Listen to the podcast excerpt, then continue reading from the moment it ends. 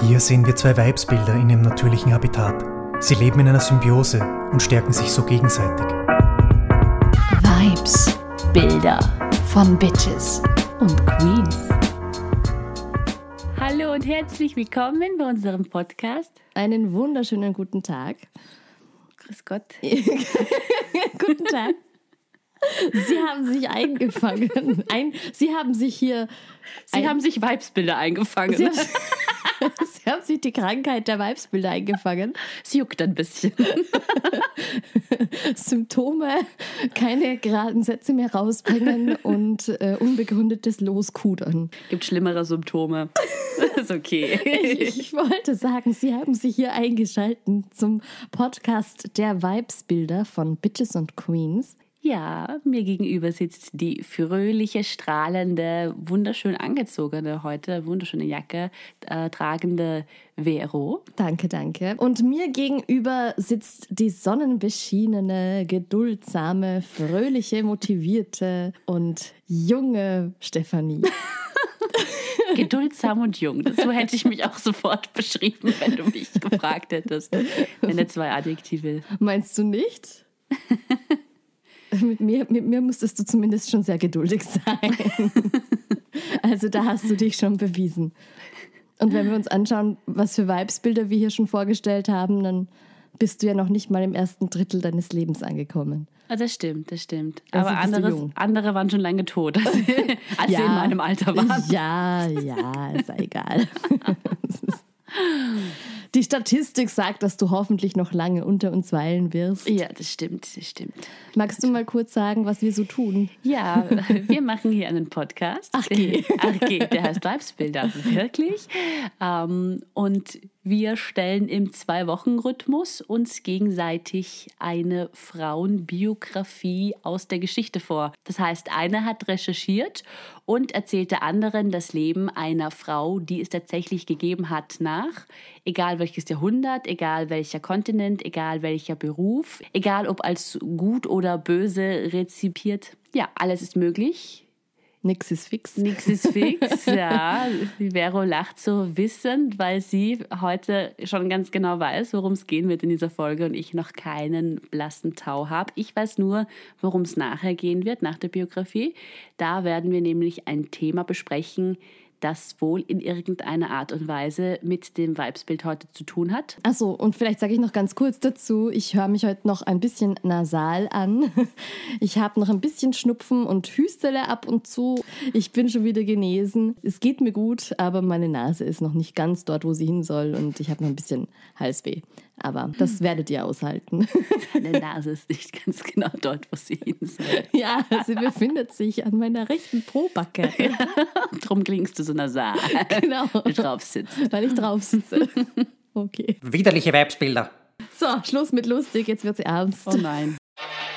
Mesdames et Messieurs, nun zum Porträt eines Frauenzimmers, einer Weibsperson, einer Everstochter. Für die Bitch Queen dieser Folge bewegen wir uns nach KwaZulu-Natal, einer Provinz im Osten Südafrikas. Aha. Dort leben auch heute noch die Angehörigen der größten Ethnie Südafrikas, die Zulu. Ursprünglich stammten die Zulu vom Bantu-Nguni-Volk ab, die aus dem heutigen Kongo emigrierten und in der Provinz in Südafrika später die indigenen San verdrängten. Sie lebten zunächst in Stammesverbänden unter je einem Oberhaupt. Mkabayi Kajama kommt ca. 1750 als Tochter des Zulu-Königs Jama auf die Welt. Also Kajama, ihr Nachname heißt vom König Jama. Ja, richtig. Unser Weibsbild ist eine Prinzessin. Ja. Doch anders als du dir vielleicht denkst, bedeutet das leider nicht, dass sie wie heute royale Familien mit Freude und Ehrung und glücklicher Erwartung im Stamm empfangen wird. Nein. Im Gegenteil. Denn Mkabayi kam als Zwilling auf die Welt, im Doppelpack mit ihrer Schwester Mama. Warum ist das jetzt ein Problem, fragt man sich. Naja. Zwillinge waren mit Aberglauben umwoben. Man sagte ihnen ein großes Unglück nach und deshalb befahl es die Tradition, beide Zwillinge gleich oder zumindest eins von den beiden direkt nach der Geburt zu töten. Oh Gott. So war das. Der Vater Jama begnadigte aber beide Töchter zur Missgunst des Volkes. Na gut, wenn man der König ist selber, dann kann man da natürlich. Der wollte beide Töchter beibehalten und das hat den anderen aber nicht gepasst, weil sie Ja. dachten, jetzt kommt, jetzt kommt Das Zorn Unglück. Mhm. und Hass und das Unglück auf uns zu. Die beiden Mädels wurden geächtet und jedes Mal, wenn irgendwas Schlimmes passiert ist, waren automatisch die Zwillinge daran schuld. Na, kannst du dir vorstellen. Auch, dass es keinen männlichen Nachfolger gab oder dass die Königin Mutter starb, ohne noch einen Sohn auf die Welt zu bringen, war natürlich die Schuld des Lebens der Zwillinge. Oh nein. Man hätte die beiden Teufelinnen gleich bei der Geburt umbringen sollen. Mkabayi war die charakterstärkere, temperamentvollere von beiden und erlitt daher auch die meiste Ächtung. Das hat in ihr aber eine Art Feuer entfacht, weil sie sich fortan umso mehr beweisen wollte, beziehungsweise vermutlich auch musste. Ohne Königin an seiner Seite wurde Jama apathisch und launisch. Zu einer seiner Launen gehörte der äußerst unwillkommene Move, eine schwangere Frau zu heiraten, die zwar einen Sohn gebar, der war aber eindeutig nicht blutsverwandt mit dem Zulu-König und daher auch kein gültiger Nachkomme. Und das kam beim Volk natürlich auch überhaupt nicht gut an, dass der sich jetzt eine schwangere Frau geholt hat. Doch Mkabayi hatte einen Plan. Sie machte sich im Geheimen auf die Suche nach einer Frau, die allseits beliebt war und vermittelte ihrem Vater quasi ein Blind Date mit Mtania. Siehe da, einige Monate später gebar seine neue Frau einen Sohn. Juhu. Der Plan ist aufgegangen. Warte mal, wie? Der, Sie hat, um sich beliebter beim Volk zu machen, gedacht, okay, ich muss irgendwas, hoppla, ich muss irgendwas machen, damit die mich wieder gern haben. Und hat sich dann gedacht, okay, das heißt, wir brauchen einen männlichen Erben, wir brauchen einen männlichen Nachfolger. Also Ah, suche ich okay. eine Frau, die für alle okay ist, die für alle akzeptiert ist, die Ja. bei den Zulus gut ankommt ja. und vermittle quasi meinem Vater ein Blind Date. Ah, okay, okay, ja. Die, die, haben sie, die hatten Chemie miteinander oder was Ja. auch immer, zumindest hatten sie Sex, so viel wissen wir. Und sie hat dann wirklich auch einen Sohn auf die Welt gebracht. Also, sie hat das Blind Date gemacht, sie hat ihrem Vater eine Frau vorgestellt mit Namen Mtania und die hat einen Sohn geboren. Alles ist wieder gut. Sein Name Sensangakona. Und das Volk war stolz und vergebend zu Mkabayi, zu unserer Bitch Queen. Ui. Als Mkabayi ihrem Vater die Mtania vorgestellt hatte, sagte er darauf anscheinend Nsenzangakona, was wahrscheinlich übersetzt heißt, du hast dich ordnungsgemäß verhalten. Aber wir interpretieren das wahrscheinlich eher sowas, äh, auf sowas wie, das hast du gut gemacht. ja, also ein Lob Ein Lob, Fall. genau, also so ein Ja. super. Und der Name des Sohnes Sensangakona heißt dann, wir haben uns ordnungsgemäß verhalten. Also Mhm. wurde dann quasi auch daraufhin benannt, dass sie ihm die Mutter vermittelt hat. Ah ja, okay. Als ihr Vater Jama einige Jahre später verstarb, war der Sohn Sensangakona noch zu jung, um den Thron zu übernehmen. Also war der Plan, dass Mkabayi gemeinsam mit ihrem Halbbruder Mutli den Thron übernimmt, also das Regierungsamt waltet, Ja. bis Sensangakona alt genug ist, bis er das Okay, übernehmen kann. Also sie und ihr Halbbruder Sie haben das, jetzt, Halbbruder. haben das jetzt übernommen. Ach so, aber der Halbbruder, der eigentlich gar nicht ihr Bruder war, oder ist das wieder wer anderer? Es ist wieder wer anderes. Es ist eine wilde Ah, ein, Familie. Noch ein, doch ein weiterer Halbbruder. genau, aber der ist, glaube ich, auch gar nicht mit dem Vater, sondern wahrscheinlich nur mit der Mutter oder irgendwie so, glaube Ah, ich. ja. okay, okay, okay. Also der, der käme eigentlich nicht in Frage, den Thron zu übernehmen, aber weil es halt nur diesen einen Mann gab, Ja, musste halt musste er, musste er ran, einspringen gemeinsam mit ihr, mit Mkabayi. Na, geh auf. Machtvolle Frauen waren zwar in der damaligen Zulu-Gesellschaft keine Ausnahmen. Unverheiratete Prinzessinnen übernahmen nämlich die Führung von Militäreinheiten, in ihrem Fall der Eva Kulusini. Aber es war schon eine Besonderheit, eine Frau als Anführerin eines Volkes zu sehen. Also das war schon einzigartig. Ja. Sie bewies sich aber als starke Beschützerin des Stammes. Der Legende nach hat ein anderer Anwärter auf den Thron, das ist auch wieder so eine komplizierte Geschichte, wer das war, einen vergifteten Trank an Sensan Gakona geschickt. Also der, der eigentlich der nächste Thronfolger werden sollte. Ja. Und Mkabayi hat diesen Trank abgefangen und ihn zurückgeschickt. Ah, okay. Also abgewehrt. Ja. Und in einem Gedicht, das ich ähm, auch später nochmal erwähnen werde, da komme ich nochmal später drauf zurück, wird sie als treue Wache beschrieben. Das heißt, man hatte damals zumindest das Gefühl, dass sie den rechtmäßigen Thronfolger gut, Gut beschützt. gut beschützt. Ja. Das hätte sich früher keine traut. Als sie außerdem mitbekommen hatte, dass wieder andere uneheliche Kinder ihres Vaters den Thron besetzen wollten, hat sie eine Armee aufgestellt, um gegen sie vorzugehen. Also sie wollte um alles in der Welt, dass Sensanga Kona der nächste Thronfolger wird. Sie wird jetzt in der Öffentlichkeit zwar als immer blutrünstiger wahrgenommen, in ihren Augen hat sie aber getan, was getan werden musste. Beziehungsweise, unter Anführungszeichen, sich ordnungsgemäß verhalten. Als Sensanga Kona dann alt genug war, um König zu sein, gab sie den Thron auch friedlich wieder ab, blieb aber in Entscheidungen involviert. Außerdem behielt die unverheiratete Prinzessin die Führungsposition der Eva Kulusini bei, was ich vorhin erwähnt hatte. Es dürfen ja nur die Prin unverheirateten Prinzessinnen. Ja. Angeblich gab es einige Heiratsanwärter für sie, die sie aber alle abwies, damit sie die vorhin erwähnte Position eben weiterhin tragen kann. Na, servus. Witzigerweise, das Wort Eba Klusini bedeutet übersetzt der Ort, wo man die Hintern rauspusht. Keine Ahnung, wo das herkommt. Aber ich fand diese Übersetzung so lustig, dass ich mir gedacht habe, das nehme ich mit rein. Super. Ich glaube, ich werde nicht mehr. Als der neue König, also der jetzt alt, alt genug gewordene neue König, unverheirateterweise ein Mädchen namens Nandi schwängerte, Na. von der man eigentlich überzeugt war, dass sie gar nicht schwanger werden konnte, führte das in der Öffentlichkeit für die meisten zum nächsten Skandal. Ja. Hiervon gibt es auch unterschiedliche überlieferte Versionen. Die meisten deuten darauf hin, dass das Baby, das wieder ein Mann war, eine Gefahr für den König darstellen könnte. Mkabayi, unsere schlaue Bitch Queen, dachte sich aber, blutsverwandt ist gut, das mit dem Unverheiratet ist mir jetzt nicht so wichtig. Und ein Das nicht möglicher... nachholen können auch?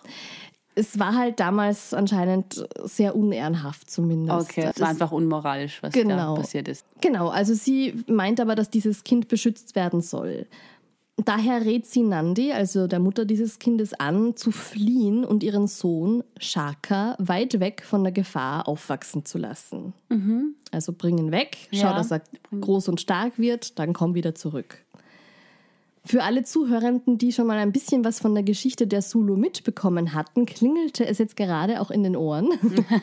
Denn als 20 Jahre später Sensan Gakona starb, sollte Shaka mit Hilfe der Intrige unserer Mkabayi rechtmäßiger Regent werden. Anstatt seines Bruders, da gab es auch wieder einen anderen Anwär Anwärter, Siguyana. Aber unsere Mkabayu meint, nein, ich finde, der Beste ist Shaka. Der Halbbruder Mkabayis übrigens, der ja übergangsweise mit ihr zusammen regiert hatte, Ja. wollte sein Amt zurück. Der wollte auch wieder König sein. Ah, der wollte es nicht so freiwillig abgeben wie sie.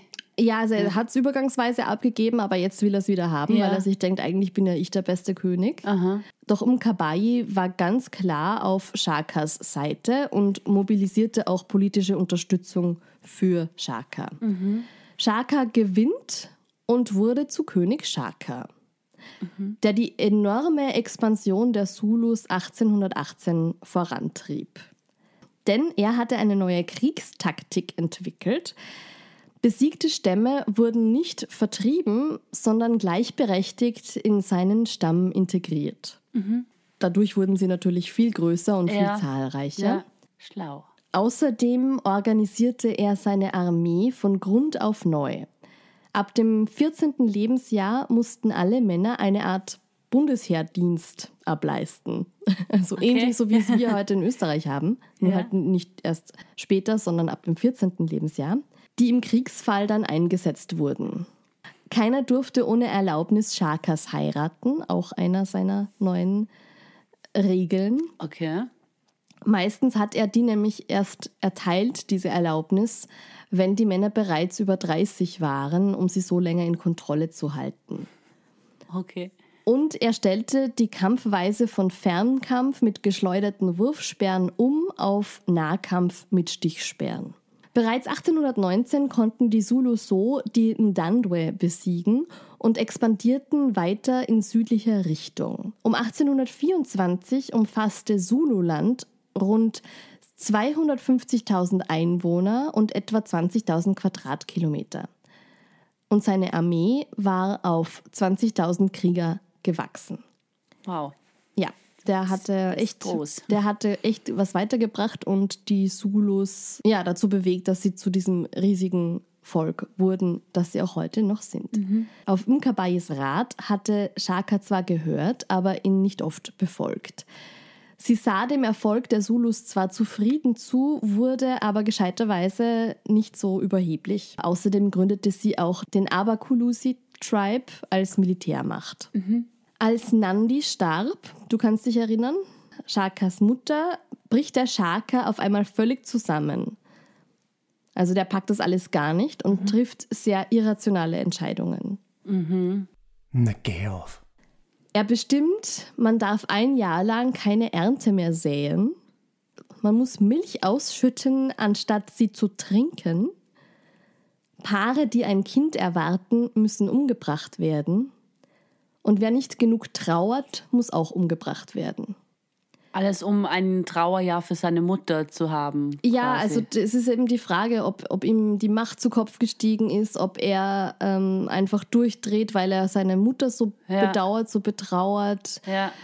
Also, ob er irgendwie sauer auf jemanden ist, ob man weiß es nicht genau, was die Motivation dahinter war, aber es ist auf jeden Fall nicht gerade das Rationalste, was er da ja, tut. das sind ja nordkoreanische Zustände. Es ist auf jeden Fall eine Zeit voller Hunger und Leid. ja. Und wie Nandi, seine Mutter, überhaupt gestorben ist, das ist auch eine sehr weirde Story, beziehungsweise auch eine Art Rätsel, weil es möglich sein könnte, dass er seine Mutter selbst getötet hatte. Und zwar, dass er das aus Angst gemacht hat, dass sie noch ein Kind auf die Welt bringt, das ihn den Thron wegnehmen könnte. Also Machtverlust oder so. Aber ob das stimmt, ist eben fraglich, denn es kann auch ein Gerücht sein, dass seine politischen GegnerInnen in die Welt gesetzt hatten. Dass Ah, das okay. halt einfach Mhm. ein Badmouthing war und so. Okay, okay. Jetzt kannst du dich auf die nächste Überraschung gefasst machen. Die Wachen von Shaka hauen sich jetzt mit seinen Halbbrüdern Mhlangana und Dingane auf ein Backel und bringen ihn um. Aha, okay. Genau. In manchen Übertragungen steht Mkabayi jetzt auch hinter diesem Plot. Ja. Sie gilt jetzt irgendwie schon auch als blutrünstig eben. also sie hat schon einen, einen öffentlichen Beiklang, der nicht immer so, oh yeah, die feiern wir, sondern Okay, ja, es ist immer stimmt. so ein, ah, okay, die, die ist schon, die geht schon über Leichen, um das Ah, ja. durchzubekommen, was sie will. Und jetzt vielleicht über die Leiche ihres. Ja, genau, der Sohn ihres Halbbruders. Also ihr Neffe. Ja, Ja, das ist auch okay. ein, ein Neffe von ihr, genau. Sie soll eine Verschwörung gegen den verrückten, machthungrigen Shaka geplant haben, weil sie irgendwie auch mit diesen Entscheidungen nicht dabei war. Nur um sich danach auch noch gegen die Mitverschwörer zu stellen und diese dann auch zu töten. Denn ihr Endgame, also das eigentliche Ziel Ja. war es, ihren Neffen Dingane auf dem Thron zu sehen. Also sie hat sich wieder jemanden eingebildet, den sie haben will. Ja, okay. Und dieser Plan ging auf. Yay! ja, yay. Das ist vielleicht ein Frauenzimmer. Blutsverwandtschaft ist anscheinend wichtig, aber das mit den Verwandtschaftsgraden bringe ich auch sehr durcheinander. Auf Wikipedia steht Dingane auch als Halbbruder Shakas angegeben.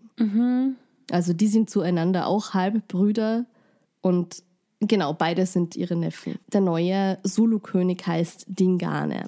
Dingane. Gut merken jetzt wieder für die nächste. genau, für die nächste Regenzzeit. Der lockert die rigiden Heirats- und Militärbestimmungen. Er war aber auch, Spoiler, nicht so erfolgreich wie Shaka und erwies sich als schlechter Anführer. Okay.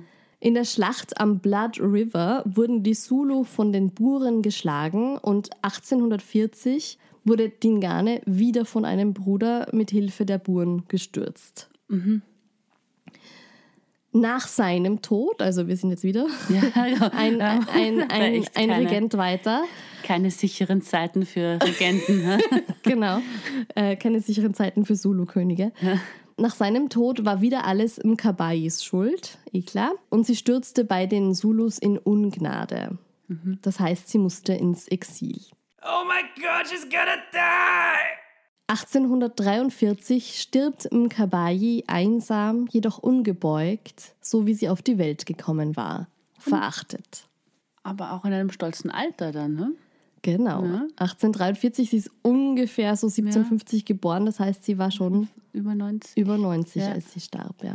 Es ist leider nicht so ein Happy End, im Exil zu sterben als einsame alte Frau, obwohl sie ja doch sehr alt geworden ist, wie gesagt, Mhm. und dafür, dass sie auch gar nicht existieren hätte dürfen. Das stimmt. Und ich habe ja vorhin schon mal ein Gedicht angesprochen. Die Geschichte der Zulu wurde meistens in ehrenvollen Gedichten übertragen und weiterverbreitet. Frauen wurden in diesen Gedichten meistens auf ihr Äußeres reduziert, beziehungsweise nur äußerlich beschrieben. Nicht so bei Mkabayi.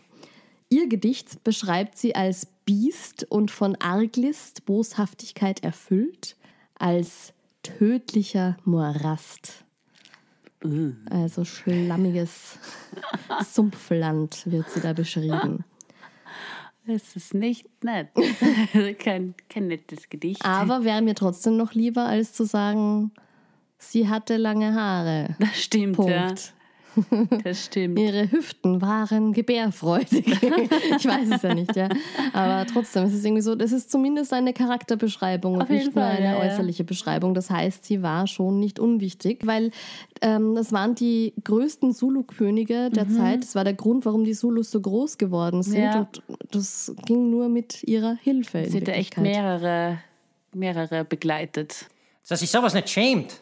Die englische Übersetzung dieses Gedichts stammt übrigens von James Stewart und Trevor Cope aus ihrem Buch Easy Bongo, Zulu Praise Poems aus dem Jahr 1968.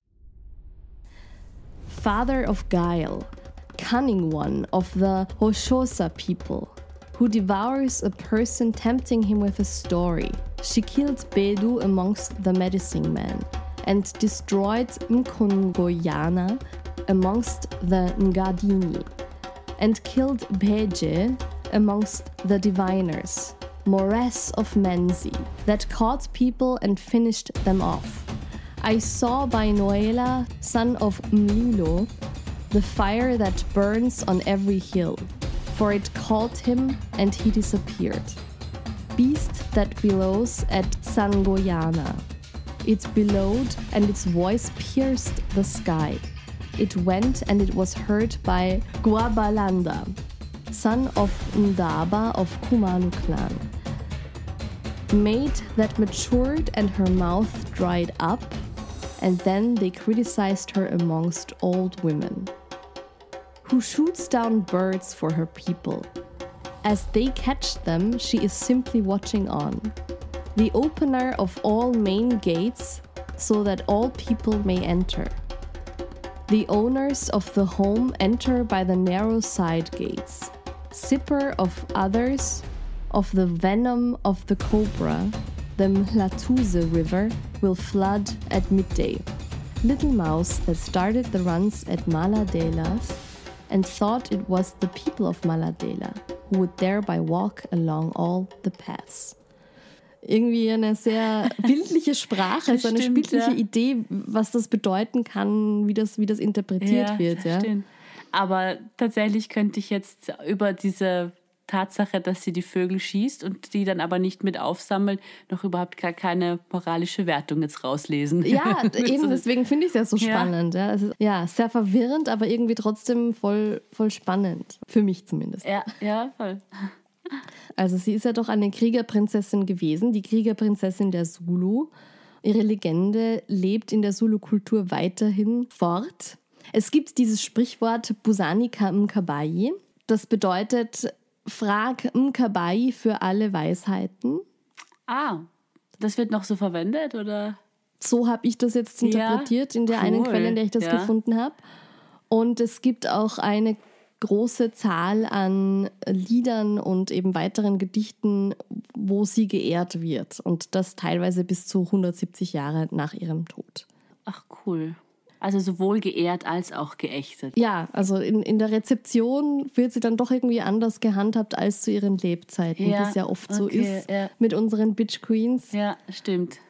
Eine Spannend, wilde ja. Geschichte. Wilde eine, Geschichte, aber ja. spannend, spannend und natürlich äh, schon einer Royals-Geschichte würdig mit Intrige und Mord und Totschlag und Ja, ihre Lebensgeschichte wirkt sehr Shakespearean, sagt ja, man, oder? ja, so. ja, ja, voll, ja, ja. Könnte von Shakespeare auch wiedergegeben worden sein. Noch kurz zu den Zulus vielleicht. Bei der Volkszählung 2011 gaben rund 11,6 Millionen bzw. 22,7 Prozent der SüdafrikanerInnen an, isiZulu als erste Sprache zu sprechen und können so zu den Zulu gezählt werden. Also damit sind sie, wie vorhin schon erwähnt, die größte Volksgruppe Südafrikas. Okay, ja. Die Zulus haben auch heute noch einen König. Seit Mai 2021 ist das derzeit Misuzulu Zulu Kasweli Tini. Und der hat auch den Thron seines Vaters übernommen. Also diese Tradition wird weiterhin behalten. Die Rolle des Königs ist mittlerweile weitgehend zeremoniell und er übt auch offiziell keine politische Macht mehr aus. Kann bitte einmal irgendjemand an die Frauen denken?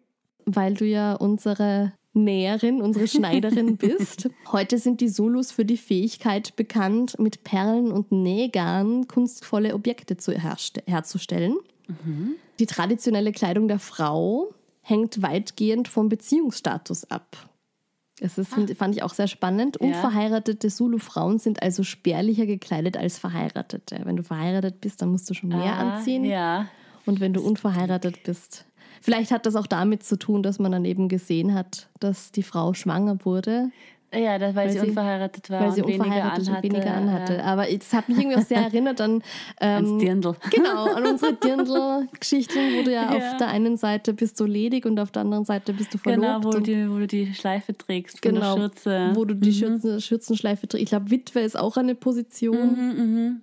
Weißt du's?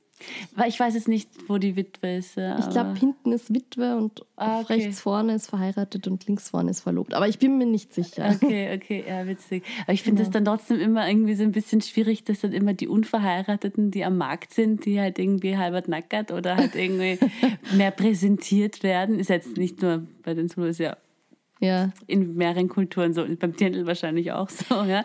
Und dann, wenn du dann verheiratet bist und einem Mann gehörst, dann musst du dich mehr bedecken für, vor den Augen der anderen Männer. Ja. Oh, schon sehr patriarchal. Oh, immer dieses scheiß Emanzen. Genau. Ja, aber das war das Leben unserer heutigen Bitch Queen. Ja, super. Cool, danke. Sehr spannende, spannende Biografie. Fand ich auch. Danke fürs Arg, arg, Zuhören. arg. Ja, und für den zweiten Teil gehen wir noch mal kurz an den Beginn ihres Lebens zurück.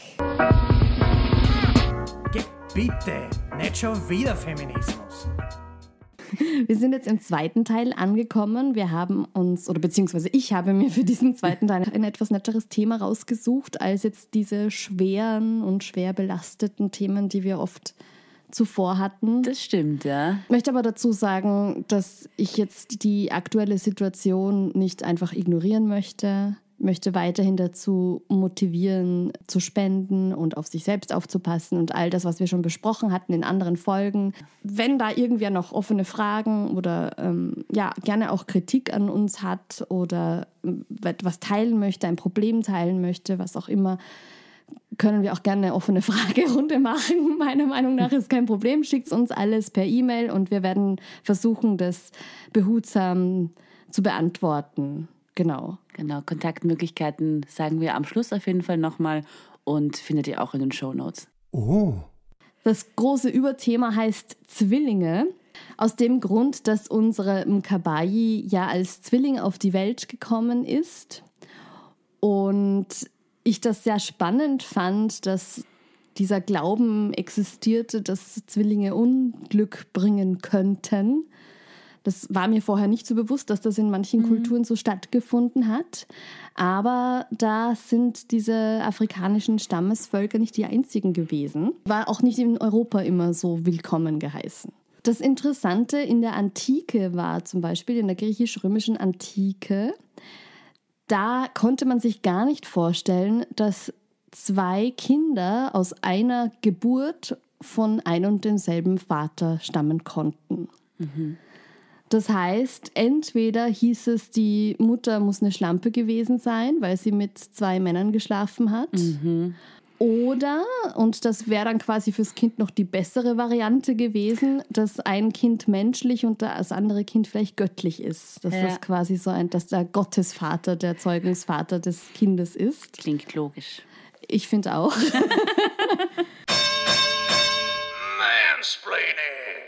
Es haben auch große Philosophen wie Hippokrates und Aristoteles und Augustinus und wer auch immer, also es gibt einige, die darüber philosophiert haben, wie denn eine äh, Zwillingsgeburt überhaupt entstehen kann, wie es das überhaupt gibt, dass zwei Menschen auf einmal auf die Welt kommen könnten. Hippokrates hat sich zum Beispiel gefragt, wie oft man Sex gehabt haben muss, dass man überhaupt so viele Kinder auf einmal zeugen kann. Da war das anscheinend ein, ein Rechenspiel. Was natürlich oft ein Aspekt war, war, dass, so wie du das in, in deinen Ägypten-Folgen zum Beispiel auch hattest, sobald man nicht genau wusste, wer von den beiden jetzt als erstes auf die Welt kam, wer hat denn jetzt Anrecht auf den Thron, wer hat denn jetzt Anrecht Ja. auf die Krone quasi. Und dann kam es natürlich zu Streitigkeiten und so weiter und so fort. Und um das zu vermeiden, war es eigentlich auch üblich, eins der beiden Zwillinge zu töten bei Geburt Ja. interessanterweise erst durch das Judentum und das Christentum, die quasi alle Kinder bejahten und die gesagt haben, alle Kinder sind von Gott geschenkt, äh, hat sich das aufgehört, dass man Zwillinge ähm, getrennt oder eins davon getötet hatte. Hm, Okay, ja.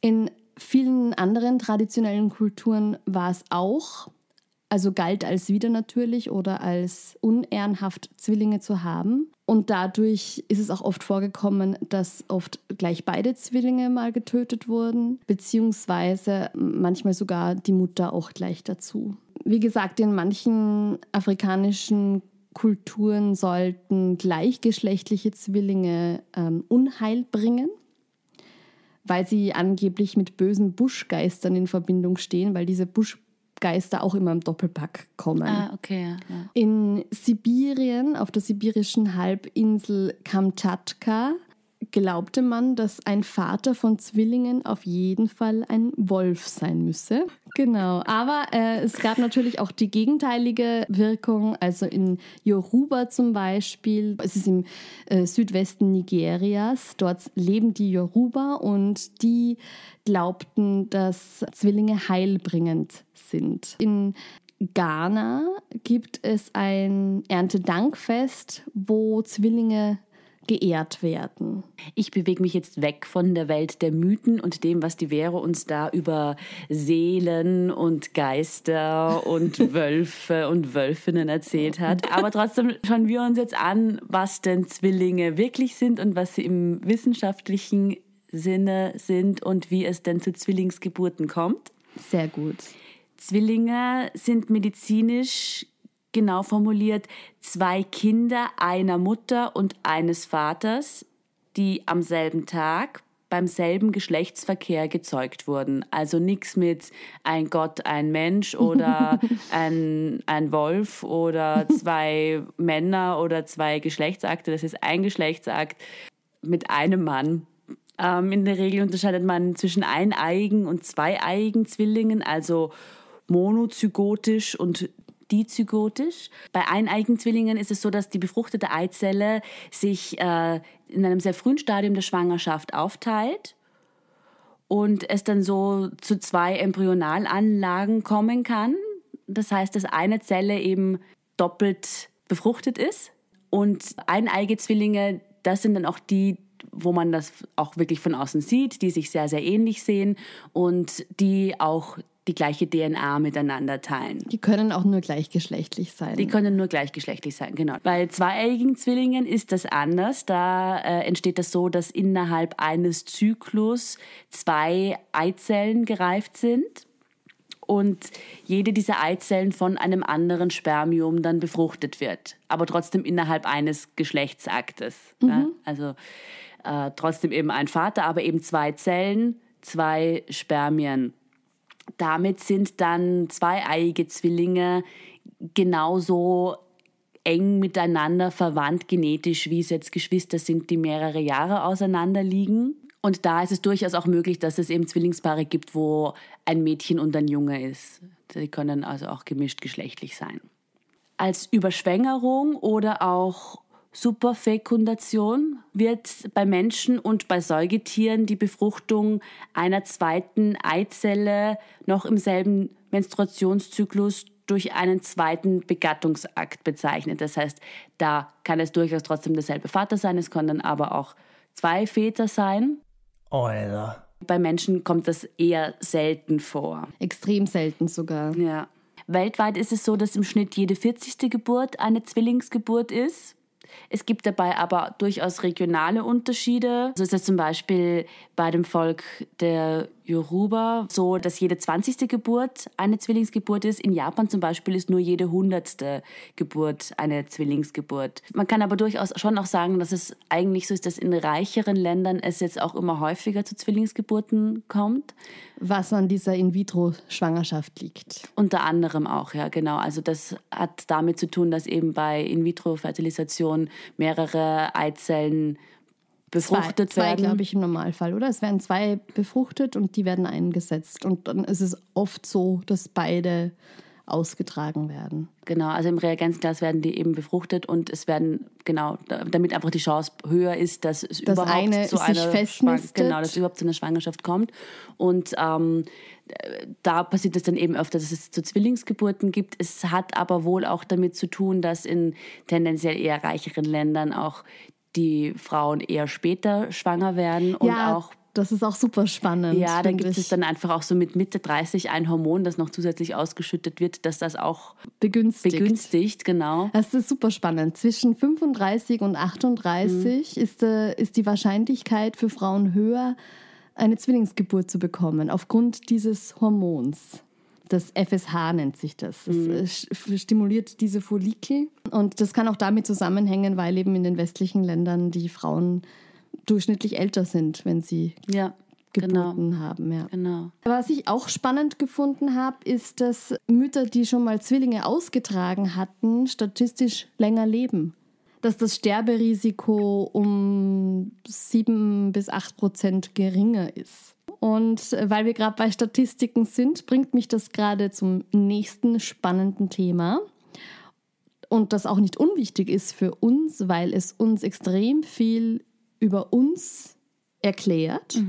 Und das ist die Zwillingsforschung Wirklich? dadurch, dass eineige Zwillinge ja genetisch so gut wie ident sind, ist es natürlich für uns total interessant gewesen oder für die Wissenschaft total interessant gewesen, wie viel unserer Persönlichkeit und, und unseres Werdegangs quasi durch die Eltern und durch die Genetik best- vorbestimmt ist und wie viel Außenfaktoren beeinflussen. Wie viel ist es die Umwelt, ist es die Ernährung, ist es, wo ich lebe, wo ich mich aufhalte, meine Freunde, mein, soziale, mein Genau. soziales Umfeld, der Mein Kreis. Beruf. Dementsprechend sind Zwillingspaare extrem wichtig für uns und es gibt auch gerade eine ganz große Zwilli- Zwillingsstudie, die quasi über zehn Jahre angeschaut wird und ich glaube 2024 dann mal abgeschlossen ist. Also da werden wir sicher irgendwelche interessanten Artikel bald hoffentlich lesen oder mitbekommen. super.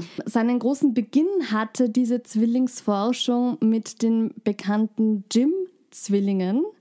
Und zwar sind das zwei amerikanische Kinder gewesen, eineige Zwillinge gewesen, die nach ihrer Geburt getrennt wurden. Das gab es ganz lange, dass Kinder, die zur Adoption freigegeben wurden, dass da Zwillinge nicht zusammenbehalten wurden, sondern dass die getrennt wurden und an zwei unterschiedliche Familien vermittelt wurden. Und ähm, diese krasse Lebensgeschichte der Jim-Zwillinge ist nämlich so, dass die beide komplett von, äh, entfernt voneinander aufgewachsen sind, sich bis zu ihren mit 50ern, glaube ich, nie begegnet sind, Mhm.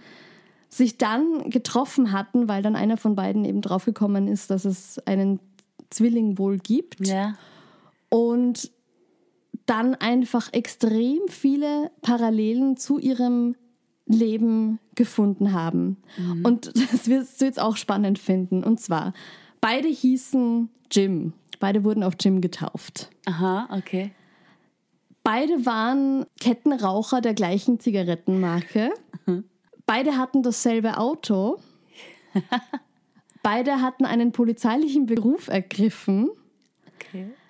Beide hatten an der Küste in Florida Urlaub gemacht, teilweise zur gleichen Zeit sogar, aber sind sich Wirklich? nie begegnet. Ja. Gott, wie lustig. Du bist ja so ein Pizzaverkäufer an der Küste in Florida. So dauernd Warte, derselbe warst, Mann. Warst du nicht gerade da? Du hast doch gerade eine Pizza geholt. Was? Nein, wovon reden Sie?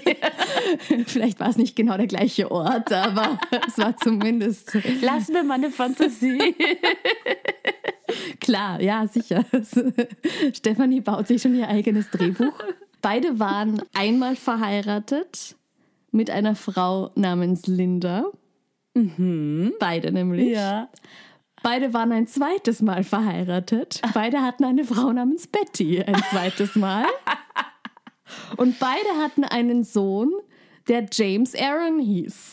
Was? Also total creepy, wie Okay. viel da gleich abgelaufen ist. Also ich meine, sie sind in der gleichen Kultur aufgewachsen, mit der gleichen Ja, ja, Sprache klar, und klar. haben da wahrscheinlich sehr viel, ähnlich- aber trotzdem ist es hochinteressant gewesen. Und das war dann eben der Beweggrund, als man das eben rausgefunden hat, als das öffentlich wurde, dass man eben rausfinden wollte, wie viel ist denn da noch gleich? Wie, Ja. wie, und ist das vorher bestimmt? Es gab noch so einen Fall, wo zwei Zwillingsmädchen getrennt voneinander auferzogen wurden, aufgewachsen sind. Und die sind sich mit 25 zum ersten Mal begegnet. Und da gibt es auch ein Interview von der einen, die dann irgendwie sagt, es war irgendwie total schräg, dass sie dann im Wohnzimmer zusammengesessen sind und sich irgendwie auch einfach so über den persönlichen Geschmack unterhalten hatten. Ja. Und wo sie dann eben draufgekommen sind, beide haben sich eine Schaufensterpuppe ins Wohnzimmer gestellt. So, was ja nicht gerade so das Ja, Üblichste ja, ist, was was du jetzt irgendwie im Wohnzimmer drinnen stehen hast. Also ja, spannend für uns ist, was ist denn jetzt eben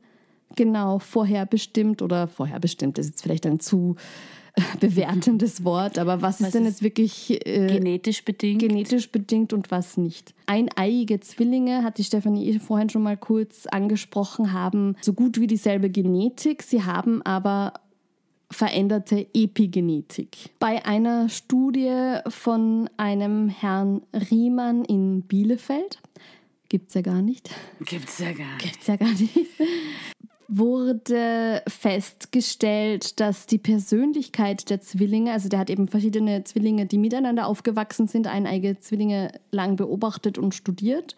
Und die mussten dann eben auch so Persönlichkeitstests machen. Und er hat das Ergebnis ähm, rausgebracht, dass die Persönlichkeit der Zwillinge zwar zu 41 Prozent genetisch bedingt sind, aber eben die Umgebung, in der die Zwillinge leben, auch noch ein Viertel der Persönlichkeit bestimmt.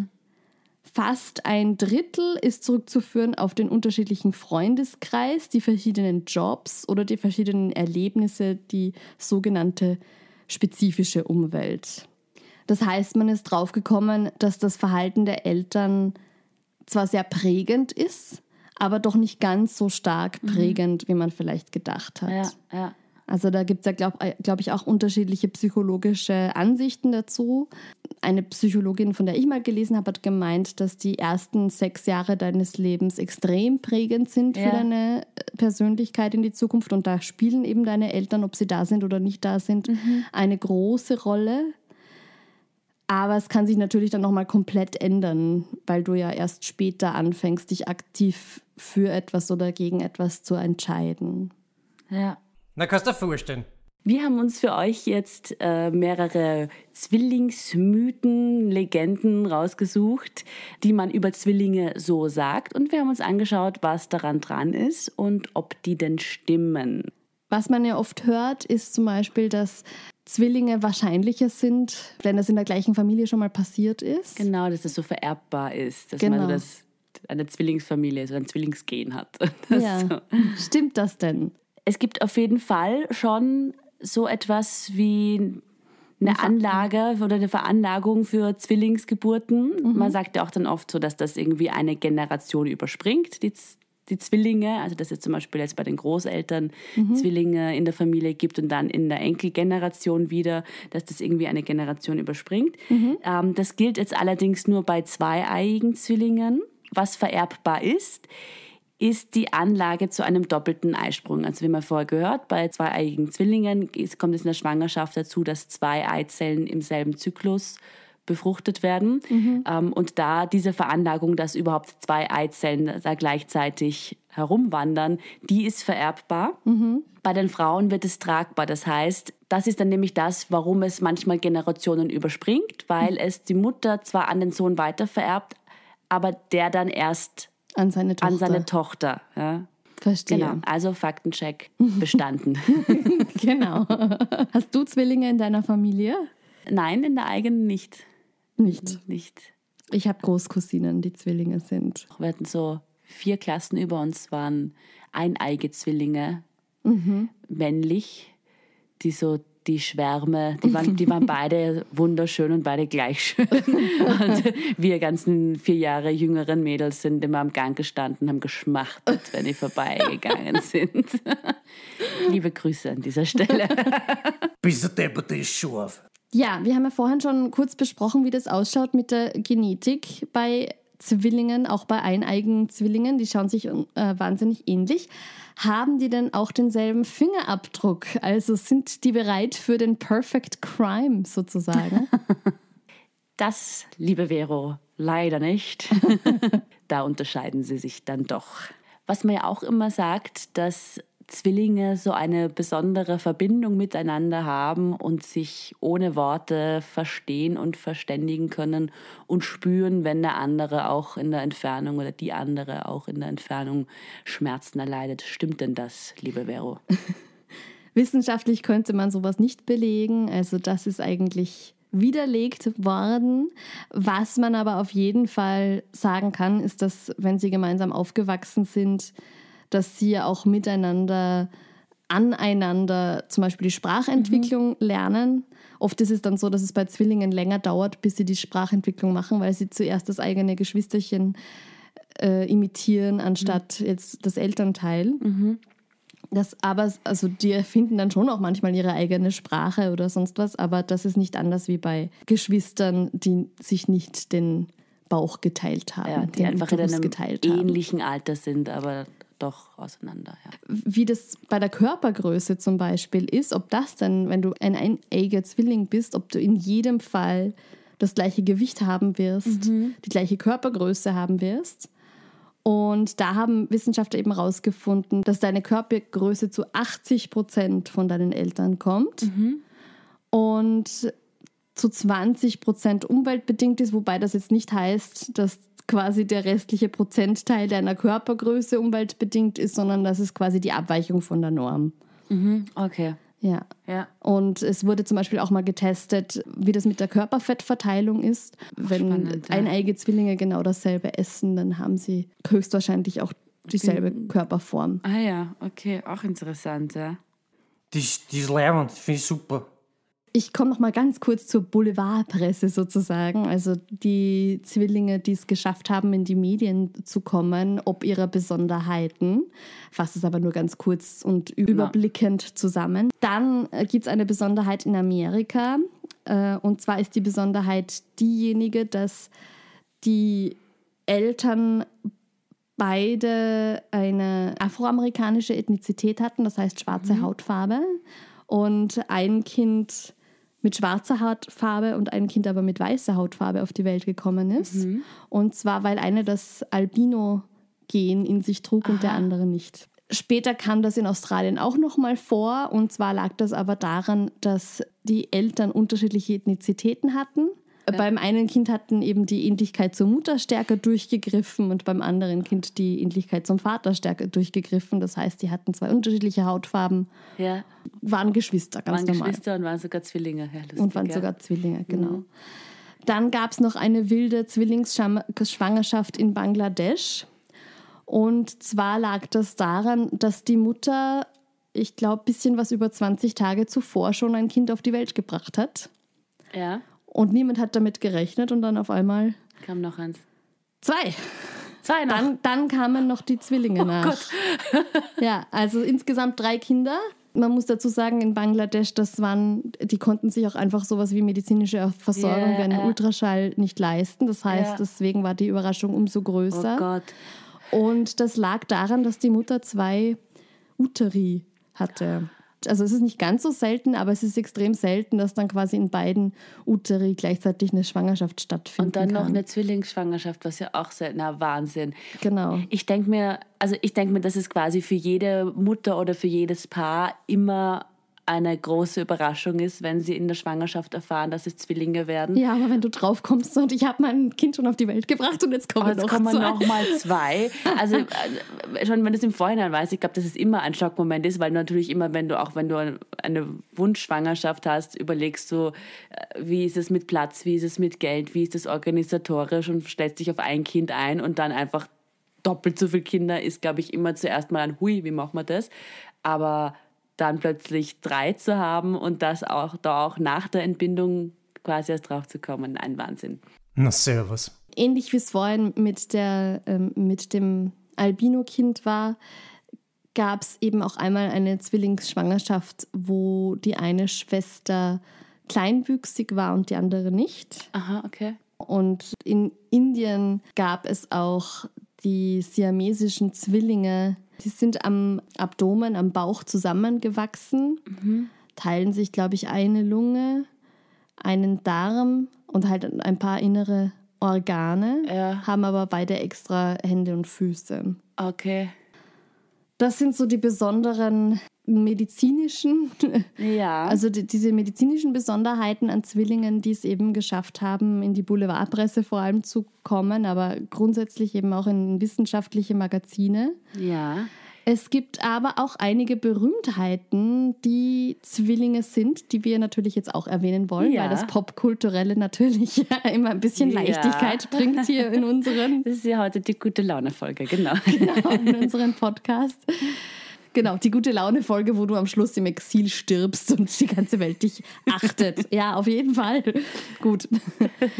Aber ja, zurück zur Popkultur. Als bekanntestes Zwillingspaar überhaupt schlechthin wird euch wahrscheinlich gleich ein gewisses Mädchenpaar einfallen. Ja, Mary Kate und Ashley Olsen. Richtig.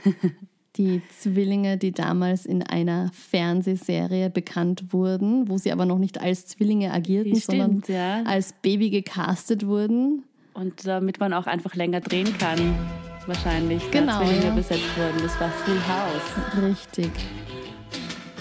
Everywhere you go, everywhere you go. Ich habe damals noch keinen englischen Text verstanden, kommt fällt mir gerade. Ich habe das Lied noch nie irgendwie auf den Text gehört. Soll ich das für dich auf die Playlist stellen? ja, bitte. Okay, gut. Dann kommt das heute auf unsere Playlist. Alles, was wir Ja. irgendwie so mit Zwillingen verbinden. Super, super, ja. Ich bleibe gleich beim Thema Musik, denn ein bekanntes Zwillingspaar heute in den deutschen Medien vor allem unterwegs sind Tom und Bill Kaulitz. Ja, einer der beiden ist ja mittlerweile mit Heidi Klum verheiratet. Ja.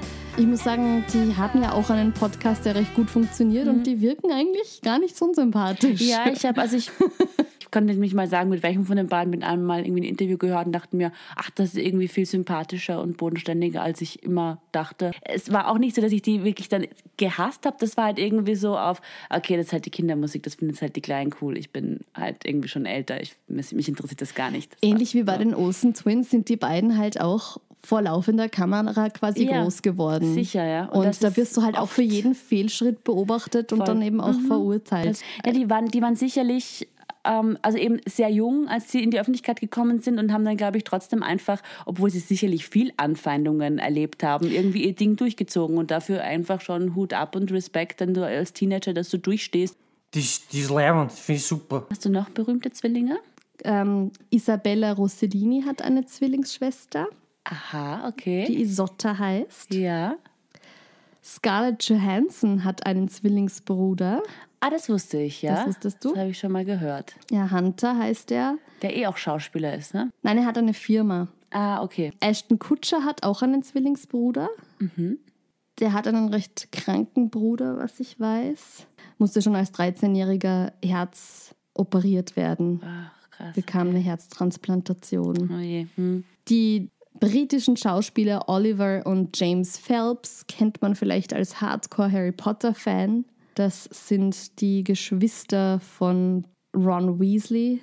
Alanis Morissette hat auch einen Zwillingsbruder, glaube ich. Genau, und dann gibt es noch die Kessler-Zwillinge. Die Kessler-Zwillinge, das sind äh, deutsche Zwillingsschwestern, ein Zwillingspaar im deutschen Showgeschäft. Alice und Ellen Kessler. Und bei diesen ganzen Wirtschaftswunderfilmen, Tanzfilmen und so waren sie dabei. Also was ich noch erwähnenswert fand, ist, dass sie ihren ersten Filmauftritt hatten sie in einer Komödie mit dem Titel Solange es hübsche Mädchen gibt. Oh, Das ist doch ein Titel für uns, oder?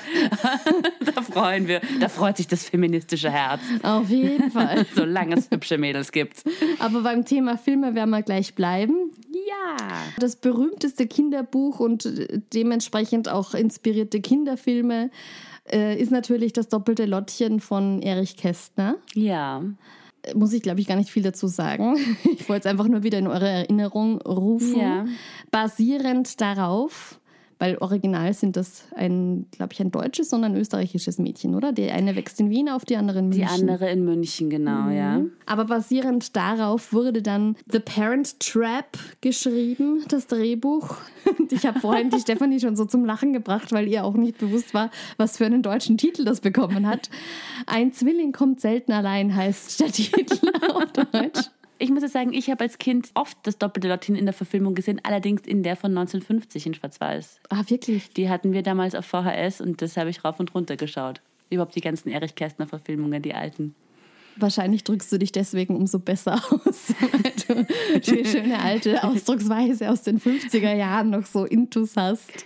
Genau. Wir drücken uns gewählt aus hier. Ja. Dann gibt es von den Olsen Twins natürlich auch noch einen Film, wo sie beide als Zwillinge, also als Einzelpersonen auftreten, aber witzigerweise keine Zwillinge Keine spielen. Zwillinge spielen, genau. Der heißt Eins und Eins macht vier. Kannst du dich noch erinnern an den Film Twins von 1988 mit Arnold Schwarzenegger und Danny DeVito als Zwillingspaar? Ja, genau. Ich glaube, der wird, wird da nicht ein Remake gemacht?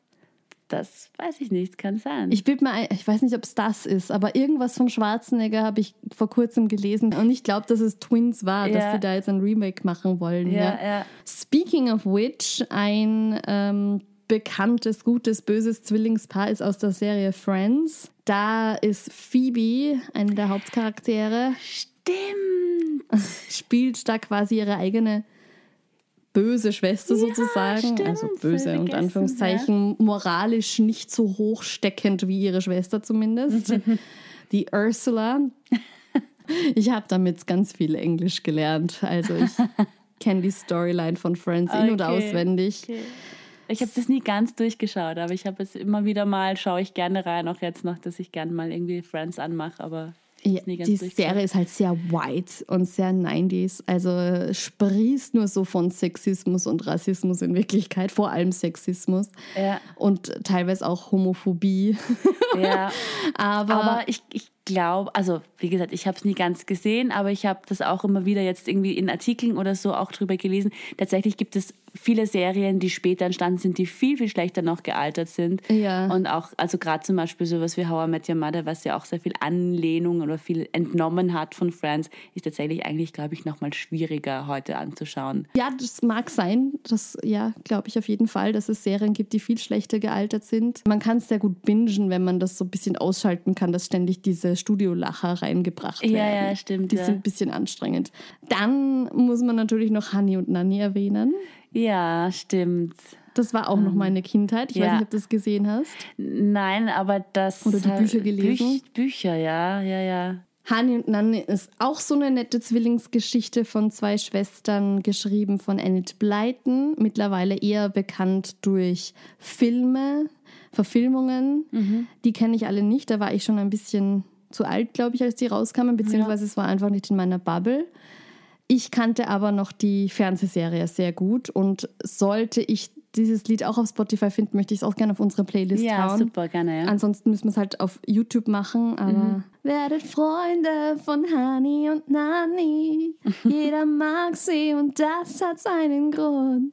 Sie sind so gescheit, zu jedem Spaß bereit, immer zu zweit. Dum, dum, dum, dum. Dass sich sowas nicht schämt. Also mir fällt auf jeden Fall nichts Aktuelles äh, mit Zwillingen ein, fällt mir gerade auf. Der nächste Film, der mir eingefallen ist, ist nämlich auch aus den 90ern. Allerdings keine Komödie. Der Mann mit der eisernen Maske. Aha. Man ist äh, natürlich äh, nach der Literaturvorlage von Alexandre Dumas, aber war die Verfilmung damals mit Leonardo DiCaprio.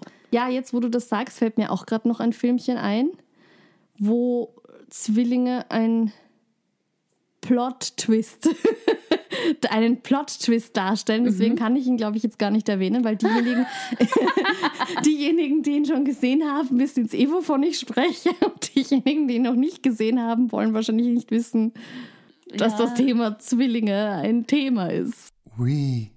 Wow, das war voll viel Content heute. Ich finde das eigentlich eh auch schön, dass wir mal ins Plaudern kommen. Ja, stimmt.